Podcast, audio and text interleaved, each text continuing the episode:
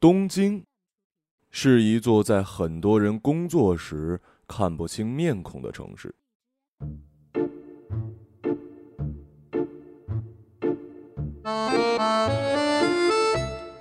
每天有四千万人如电离子穿梭在玻璃大厦与斑驳霓虹的反射线间，每个早晚高峰有一千一百万人如蚁群从两百二十个地铁站口钻出，回到地面。从早上八点起，直至晚上十一点，涉谷的一个十字路口，每分钟有上千人潮水般的一波接一波的匆匆通过。好像稍作停留就会被抛下，脚步在城市上空聚集成巨大的回音，向前，向前，向前。所以像我这样，能在上班高峰期独自乘坐电梯细细打量自己的人，真是不多呀。这是位于银座地区一栋中档写字楼的电梯，安装时间显示在十年前，不过维护的尚可，一早就被擦得锃亮。照映出一个身着黑色西装、神情冷淡的男青年。我的装束看起来跟日本的工薪族无异，除了手里没有拎着公文包。当然不用公文包了，我也不用去上班，或者说我的公司未来也不会为我缴纳养老金。不过，对于从小缺乏父母关照、高中读完就摸索着谋生的我来说，没有养老金算不上什么大事儿。小时候因为见识贫乏，曾一度以为万圣节在社区发腾的黑道成员是圣诞老人。毕业以后阴差阳错被原本的公司裁员之后，没有父母的约束，自暴自弃的我加入了暴力团。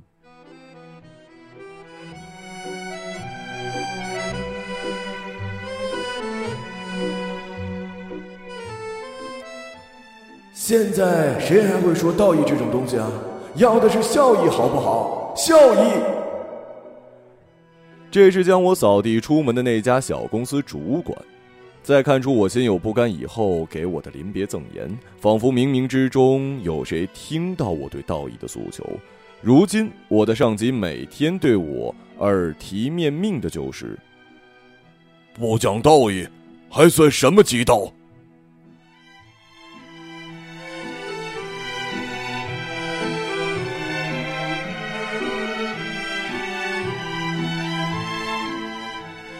极道也好，暴力团也好，都是对黑道的一种称呼。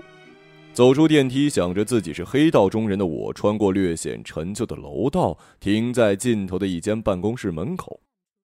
没有前台行政女职员的笑脸相迎，相反，一只木屐被人从房间飞出，擦过我的肩膀，抵达墙壁，又弹落在脚边儿。跟随木屐追出来的一位花甲老人，弓着背，伸长手，正要捞鞋，头顶有些秃，手臂上纹着一只蓝鳞龙。因为纹身的关系，族里的人叫他蓝龙。哎，阿杜来啦。他看到我，神采奕奕的笑出太阳穴边的八字皱纹。我毕恭毕敬向他点点头，弯腰拾起鞋子，跟在蓝龙身后进了房间。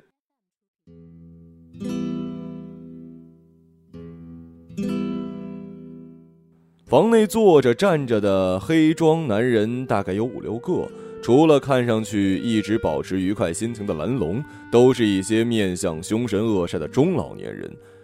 将近五十平的大开间里，几张褪色的沙发被随意摆放，一台饮水机在墙角默默的烧水。此外，屋子里再也没有别的家具或者电器，空旷的，好像随时会有人闯进来打上一架。如果真是这样的话，我很担心屋子里的人能不能承受。之前我看过警察厅的统计数据，日本老龄化问题已经波及到了黑道组织，全国五十岁以上的黑道成员超过了百分之四十。实际来看，问题好像还要严重一点。组长，我使用敬语，把木屐放回他的另一半身边。盘腿坐在木屐上方沙发里的是我们这个黑道小组的头目，正在吹胡子瞪眼的信田修。他已经年近七十，却身形高胖，宽阔额脸，带着一股不服老的怒气冲冲。银白的头发鸟巢般竖立，白胡子分作两边，随着声如洪钟的怒斥颤抖。五官里最醒目的要数他的鼻子，鼻头是又大又圆，像是圣诞老人。作为黑道老大，真是一处外形上的败笔啊！即使他怒吼出“菜刀断指，筷子插耳”这种可怕的话，眼神凶狠的要把人生吞活剥，但是那只位于面部中心的圆头鼻，也总能成功的拉回被威胁者的视线，在不自觉的同时，得到一种奇特的心理安慰。除了鼻头，组长信田修身上第二处吸引焦点之处，是一身全甲刺青。不同于常见的下盘龙或者是下盘虎，怒目圆睁的浮世绘武士在背后随着主人肢体而动，栩栩如生。武士脚踏波浪纹一直从组长的肩膀延伸到手背，在右手无名指上掀起了一朵白色的浪花。这样的全甲纹身造价不菲，而且纹起来要耗三百个小时以上，也就是说每天都必须忍受一针针敲下去的疼痛，忍耐两到三年。能忍受刺青的疼痛是一种入帮的仪式，意味着下定决心从此脱离正常轨道，来到黑帮的世界。这个屋子里除了我，所有人都纹有一肩半甲。想到自己将追随族长白色浪花的脚步，纹身进入另一种社会，我不禁有些失神。看什么看？纹身什么的，你还不够格嘞！族长略带嫌弃的朝我挥挥手，示意我退下。右手的断指像是一枚勋章，周围的老人响起了一片洋洋自得的笑声，有的人笑得太用力，开始咳嗽了起来。真惨啊！在黑道里，我也只是一个实习生。哦不，与其说是加入暴力团，现在的我更像是处在老年活动中心。关节老化，咔嚓的声音，一咳嗽就难以停止的困扰，连同老年人特有的气息，在这间屋子里挥之不去。事情就这么决定了，快去拿纸笔来。族长唇上的胡须剧烈抖动，立刻有人将纸笔恭敬的递上。族长朝蓝龙抬抬下巴，后者心领神会，开始研墨纸笔。告诉高木那小子，这种事情，难道是他以为？凭一点赔偿金就可以了结的吗？必须当着我的面，切小指一谢罪。屋子里的笑声跟咳嗽声都停止了。日本黑道组织是合法注册团体，运作起来更像是公司。催账、赌博、毒品、色情各有不同的业务一条线。高木是负责赌博和情色业务的组长，与信田修组长带领下，专门负责催债的我们。互不相干，但近年来由于经济不景气，赌博和情色业的服务也在跟着萎缩，坏账倒是水涨船高。有时候银行的不良贷款也偷偷的委托黑道催账组追债。两相比较之下，高木组按耐不住，开始窥伺我们催账的业务。如果只是内部争执也就算了，听说最近，组长信田修一直关照的一对儿债务人母子。却在被高木一伙人穷凶极恶的追讨中惨遭羞辱，母亲被打死，少年带伤逃跑，不知死活。极恶飞刀，竟然当着孩子的面活活打死母亲！如果让这种人蒙混过关，就是我们不讲道义。族长一双青筋暴突的手紧压着膝盖，写好了吗？蓝龙连连点头，我有点头晕目眩。没想到刚入道没多久，就遇上了一场内部的火拼。如果暴力团是以暴力为实力的话，论实力，我们绝对不是高木的对手。仅凭这几位大叔跟爷爷们，甚至连轮流看守自家停车场的人手都不足。眼前浮现出电影里黑帮火拼的场景，子弹横飞。砍刀闪闪，组长和蓝龙身上被人用手枪打出窟窿，痛苦的翻滚在自己的血泊之中。我的胃里一阵痉挛，死亡的恐惧促使我上前一步，刚想张口，却被蓝龙拉了回去。已经劝说过，没用。你以为刚才那只木鸡为什么飞出去呀？谁去送信？我去。好像被什么力量推了一把，我猛然间有了个想法，抓住最后救命稻草的迫切心情，使我的声音大到连自己都吓了一跳。请组长允许我为组织效力。我年轻，腿脚快。为了不引起一屋子白头发的怀疑，我放低音量，又恭敬的请示了一遍：“不要泄露情报，阿杜。”有人半开玩笑的说。毕竟我是新人，他们对我还有所提防。比泄露情报更严重的是漏尿吧？蓝龙总是爱编这些带着中老年人失意情绪的诗。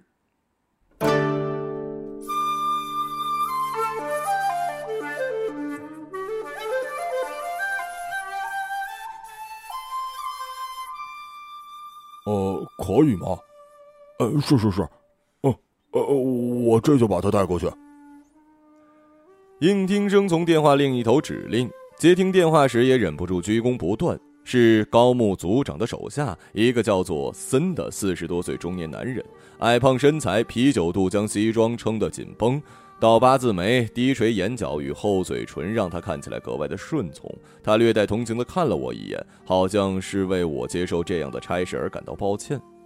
我想解释说是自己主动要来，结果森张口却是：“呃，其实打个电话或者发个短信就可以，呃，不用亲自跑一趟嘛。”我这才意识到，手送这封毛笔信是多么老年人的做派，跟不上时代的通讯方式，让我脸部燥热。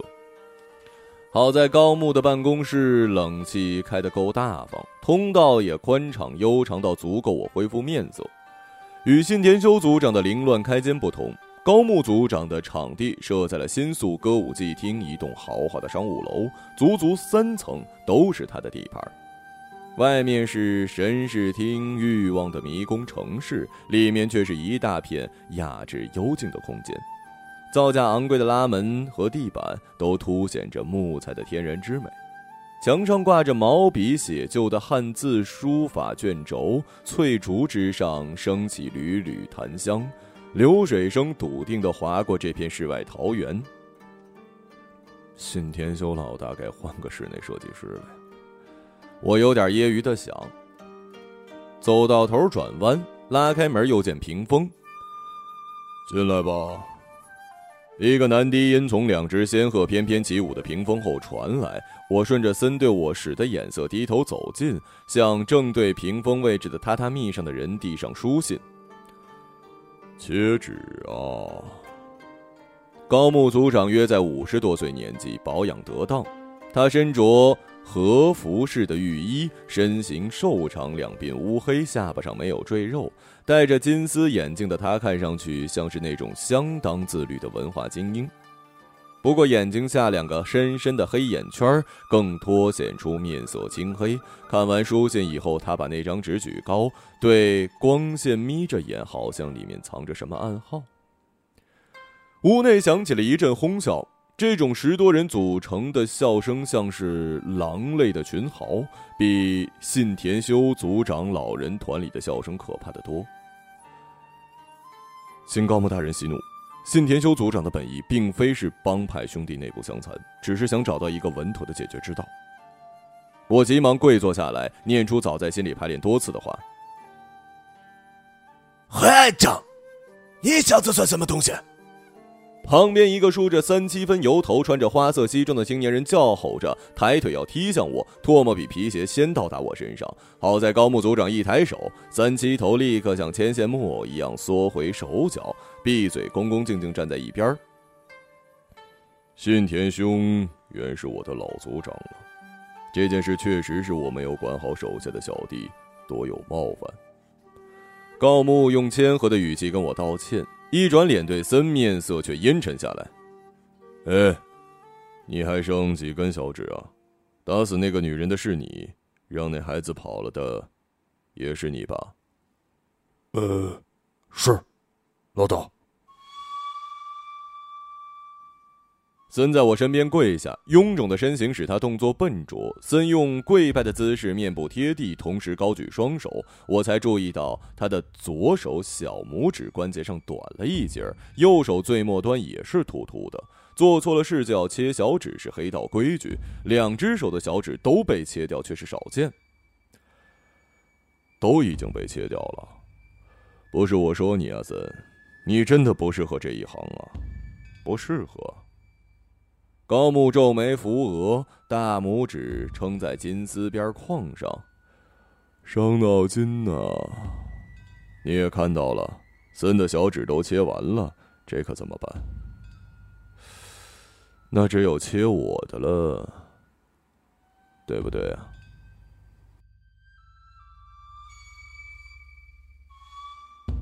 我看看身边仍然高举双手一动不动的森，又抬头看看高木，不敢作声。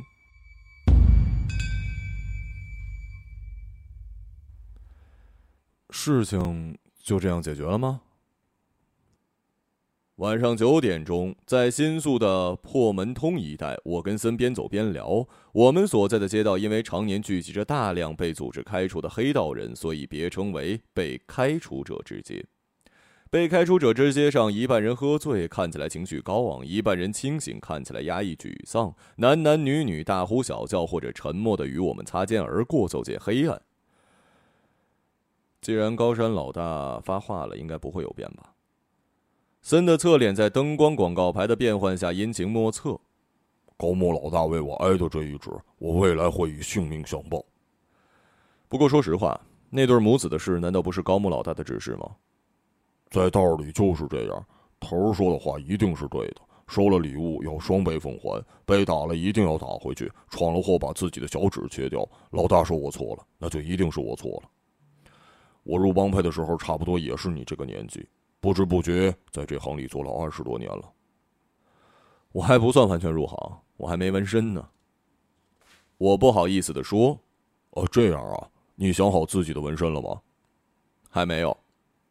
我的纹身是个墓碑，意思是随时准备为组织牺牲。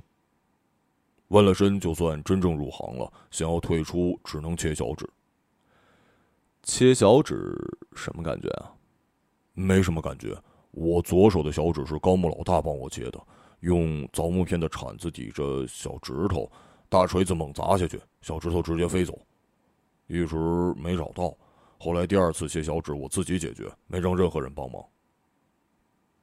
关于纹身和断指的谈话，让我对森产生了亲近的好感。一直以来在组里总是被爷爷们呼来喝去的我，第一次有了遇见前辈的感觉。总之，在东京郊外的那个旧仓库里，一对一当面解决这件事儿吧。你陪着你们老大，我陪着高木老大去就可以。就算谈话无法解决问题，也请努力不用动刀，尽量不要开枪，否则组织上的高层也会被卷入进去。两边组长都是明白人，不会真的动火的。森轻拍我的肩，安慰着我。想起组长吹胡子瞪眼的模样，不敢保证他是否真的能和平解决此事。突然，阴暗处一个戴着连帽衫、比正常人矮一截的人影闪过，黑暗之中的脸藏在帽子下，犹如死神。从高木老大那里出来以后，这个黑影好像不经意间总在我们谈话的背景一角。呃，那个。我不由得发出短促的声音，手指指向了森的背后。然而，等森回头的时候，黑暗里除了风，什么都没有。不会是信田修老大派出的监视吧？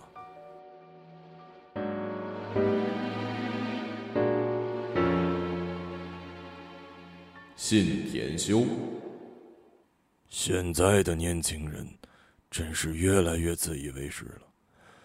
边度这小子一跳起来要送信。我就知道他心里打的什么算盘。总得有人嘀咕着这小子可信吗？会不会背叛组织？这倒不会。以下犯上、破门绝缘这种事儿，这孩子绝对做不出来。他不过是犯了点小聪明，想背着我私下求和，以为在道里好好说话就能换来太平。哼，要是道歉有用的话，还要断指头干嘛？右手的小指头就是差不多在边度这个年纪被切断了，七十岁，很多事情像是揉皱的纸一样，在脑海里越来越模糊。但是割断小指的痛，却还是能清晰的让我在睡梦中倒抽一口凉气呀。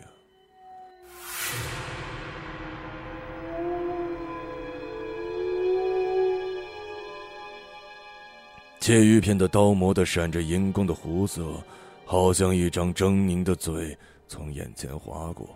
砸在桌案上时，小手指就已经骨肉分离。来帮忙的组长怕血溅脏了墙壁，在斩断手指的瞬间，用罐子扣住我的手。去医院的路上一直抖，灼烧感从右臂指尖一直疼到牙根，一会儿冷一会儿热，直到最后整个半边身子失去了知觉。迷糊中，儿时的母亲呼唤我的名字，跟我说：“没事了，只是拔掉一根手上的刺。”那是母亲死后我第一次梦见的。而现实中，母亲跟我说的最后一句话是：“跑，往黑暗处跑，往没人看见你的地方跑。”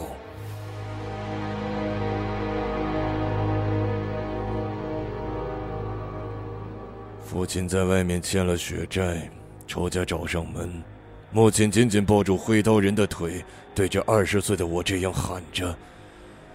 可能是为此，我看到身边没有父母的孩子总是不自觉的多加注意。那对欠下高利贷、本该由我们组负责追偿的母子，在我这里却倒贴钱维持他们的生活。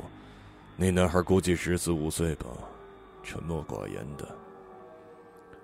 我快七十岁了，本还担心能够照顾他们母子几时，没想到高木这只恶狼私自把爪子伸向了那片社会，犯下人命。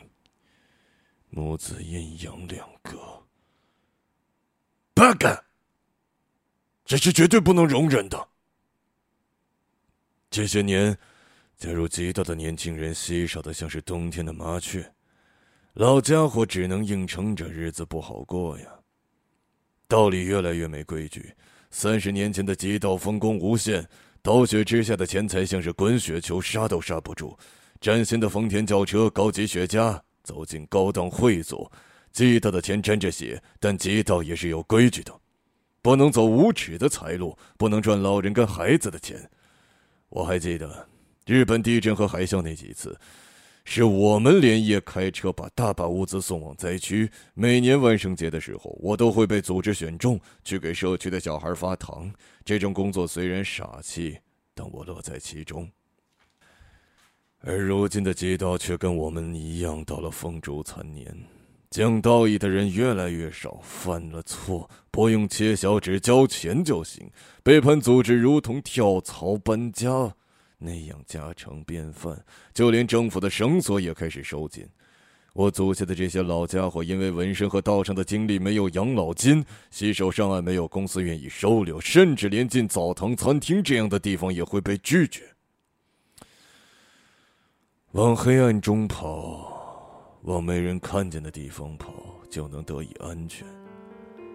但是选择了一条路，就再也回不到另外一条了。边度这小子为什么要在这个时候跟着我走黑道的下坡路？这孩子对我万般听从跟信赖，更让我狠不下心让他纹身入行。组里的成员提醒我：“小心啊，毕竟现在的年轻人，你知道他们在想什么吗？”我不得不承认，我知道他不会背叛我，但是我不知道，不知道他在想什么。渡边。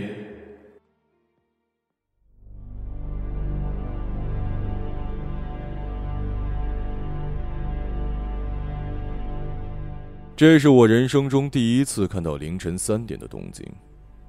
还是上班族时候的我，每天早起挣扎，都抱怨着起早贪黑、通心族多辛苦。进入黑道之后，才发现黑道人士才是真正的起早贪黑。我一边开车，一边因为困倦，嘴巴张成河马。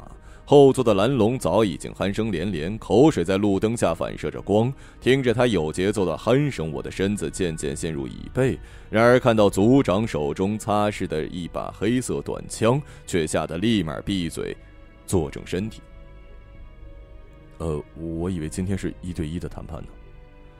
我调整了一下五官肌肉，小心翼翼的说：“嗯，阿杜不用带枪，带了也会被搜身。”组长的回话完全是风马牛不相及，我只得踩下油门，向着未知的黑暗驶去。我们的旧丰田车车轮不安的飞转。压过高压桥的柏油路面，掠过道两旁的灌木丛，最终在一座废弃的仓库门口停下。仓库门口悬着一盏壁灯，昏黄的光线在凹凸不平的地面上打出一个圆形光晕，好像在戏弄的邀请我们上场。哎呀！蓝龙突然惊叫一声：“怎么了？”我只是方便一下，晚上的咖喱不太好消化。老人家肠胃嘛，哎，你们懂的。听到蓝龙这番话的我，可以说是完全目瞪口呆。即使是普通公司开会这样的临阵出状况，也会有点不好意思。但蓝龙的神情如此的坦然。信田修组长平静的点头：“去吧。”看来是早已习惯了。只剩我跟组长，我深吸一口气，赶在组长之前跨出一步，推开仓库的铁门。门吱呀开启的瞬间，一只甲壳虫慌慌张张从里面逃出来，向光亮处夺路而去。我回头看了一眼组长花白的头顶，还在继续前进，于是咬紧牙关，也往失去光线的地方大踏几步。好久不见呐，信天修组长。黑暗深处传来高木兴致高昂的声音，红色的光点萤火虫般的闪烁，应该是香烟。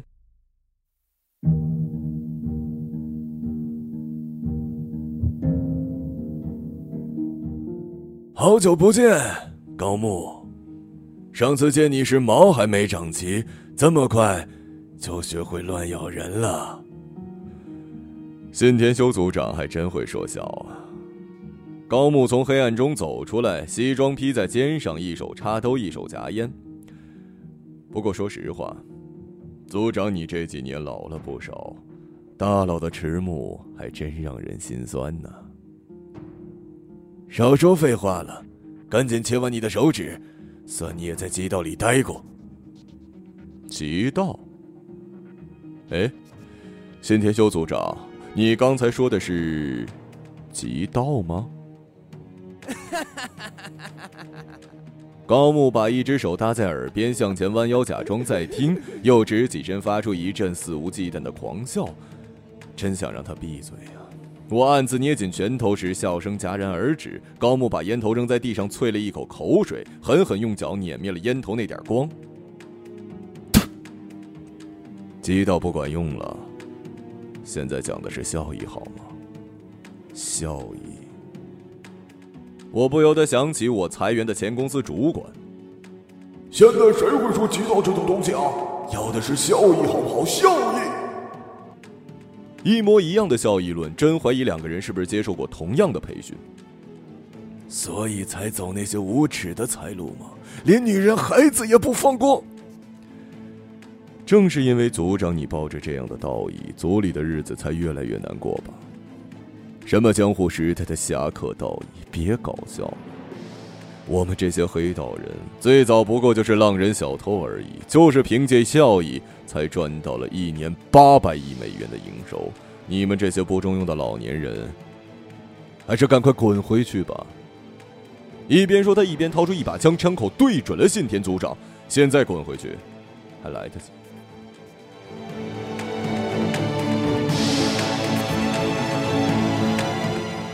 不把你的小拇指带走，我是不会回去的。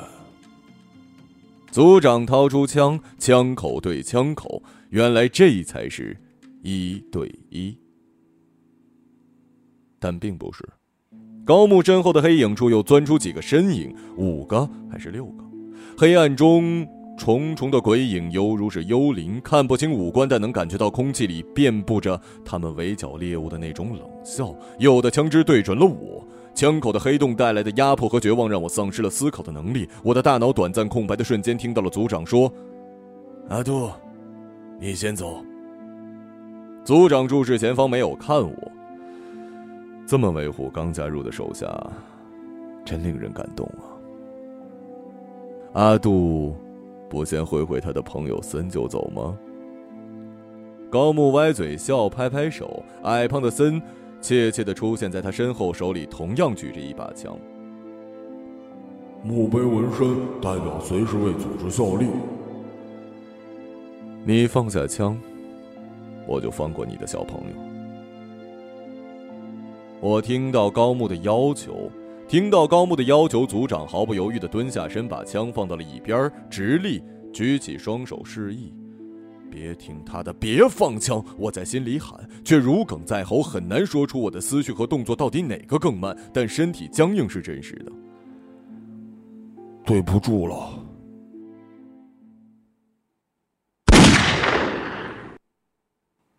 森闷声闷气地说：“我仿佛看见他举枪的手里。”断掉的小手指和扣动扳机的手部肌肉，一股突然涌起的情绪填充了全身血液，将我推到了组长身前。听到子弹穿膛而出打进躯体的声音，闷闷的，噗，好像气球扎破。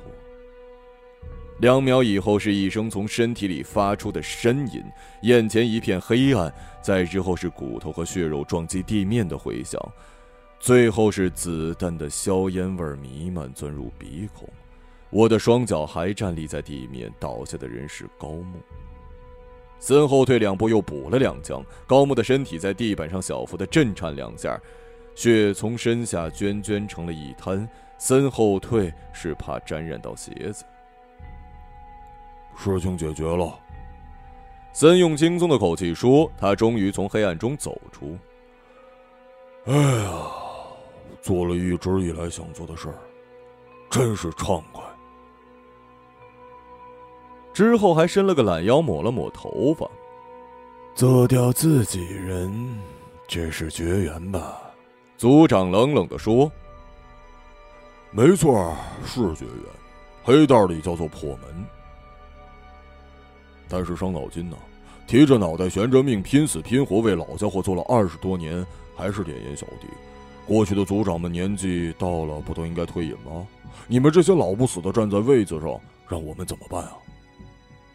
他转过脸朝向我，用跟高木一样夸张的口气说：“年轻人，竟然要给自己老大挡枪啊！你们一老一少有什么羁绊吗？杀害母子的事情，你也参加了吧？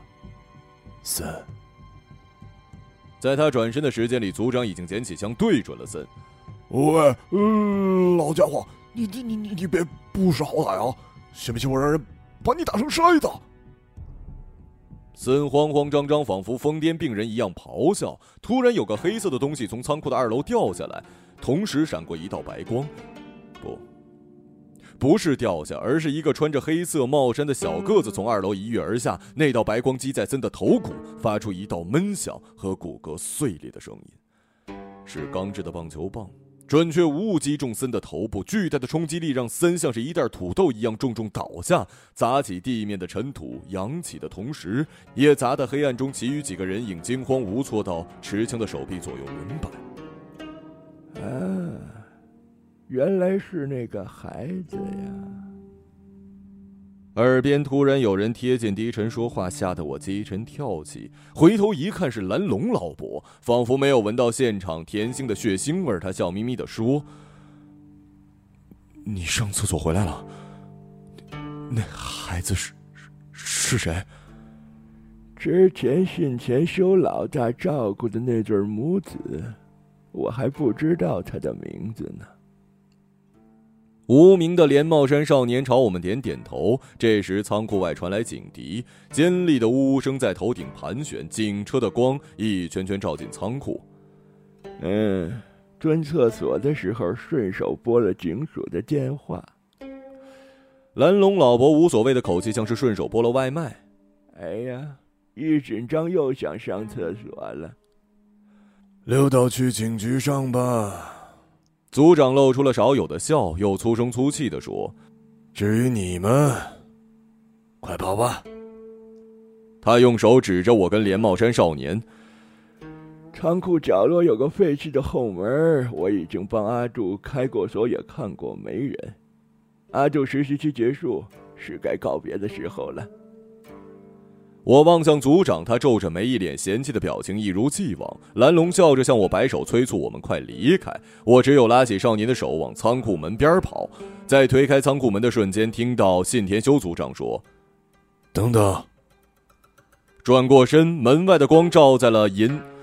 转过身，门外的光照在了组长的银色头发和圆圆的鼻头上。出了门以后，往光亮处跑。不管怎么样，阿杜，以后都要往光亮处跑的。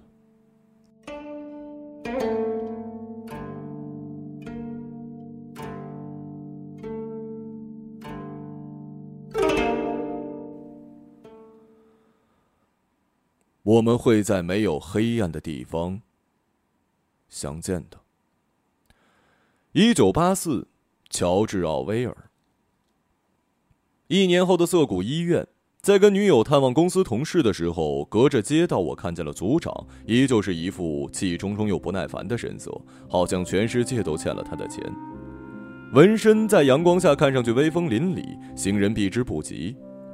初夏的天空晴朗，晶莹剔透。我们都笼罩在薄薄一层如碎金般闪耀的阳光下，这阳光给街道上的人、建筑、小狗，所有的事物抹上了一层永不凋零的微笑。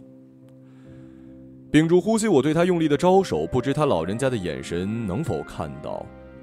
他看到了，瞪着眼镜，吹着胡子，像是要揍我，但最终也朝我招招手，又迅速放下，把头扭到了一边。哎。那位看上去有点可怕又有点可爱的老人，你认识吗，阿多？女友有点紧张的抓住我的手臂。哦，我们很早之前就认识。他是谁呀？阿杜的亲人吗？不。我想了一下，忍不住嘴角上翘。他是圣诞老人。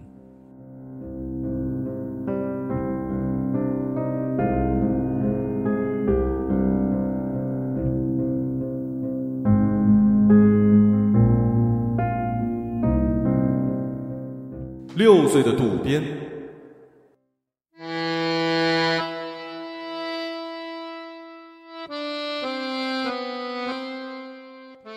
和社区里别的孩子不一样。我的童年时光过得相当自由。白天我们在街区草地或者废弃的水泥管之间穿梭追逐，大声叫喊；晚上风转凉时，我的小伙伴们被家长牵着手或拎着耳朵回家，我则不用。我的自由说白了就是自我放逐，母亲不知所踪，父亲忙于生计，所以当那些人来社区给小朋友发糖时，我总是冲在最前面。没有大人顾虑的眼神和警惕的牵绊，我从那些黑西装人手里得到的糖果最多。长大之后才知道，那些每年万圣节在社区发糖果的，正是处在兴盛期的山口组。不过小时候的我，别说山口组，就连万圣节和圣诞节也分不清。我六岁那年，在传说发糖果的日子里，一早就到了社区的空地上等着，坐在一根废弃的水泥管子上，像是等待节目开场的观众。然而那天早上清清冷冷，早餐时间过了，才来了一个高高壮壮的男人，胡须浓密，腰围粗胖。他一来就开始在墙上糊起一张纸。哎，这是什么呀？我从水管上跳下来，站在他身边，仰头向上看，没几个字我能认识。告示，什么告示啊？糖果呢？告示就是告诉你们，今年没有糖果了。为什么呀？因为火拼。火拼是什么？他叹了口气，打量我，胡须颤动。小鬼，你的爸妈呢？我不知道。对于一个六岁的孩子来说，我不知道的事情有点多。他蹲下身与我平视，鼻头又大又圆，像是从漫画书里走出的人物。对不起，小朋友，今年没有糖果。他揉揉我的头发，为我擦去眼泪后起身走开，又突然想到什么，没走两步转过头对我讲：“小朋友，请等一下。”在他身披阳光回来的时候，手里拎着满满一袋花花绿绿的高级糖果。圣诞快乐！我叫信田修。他弯下腰，伸手把袋子递给我。他手臂上刺着纹身，一个白色浪花的图案在右手指头上翻了个圈。我接过糖果，看着他的大鼻头，心想：这一定就是圣诞老人了。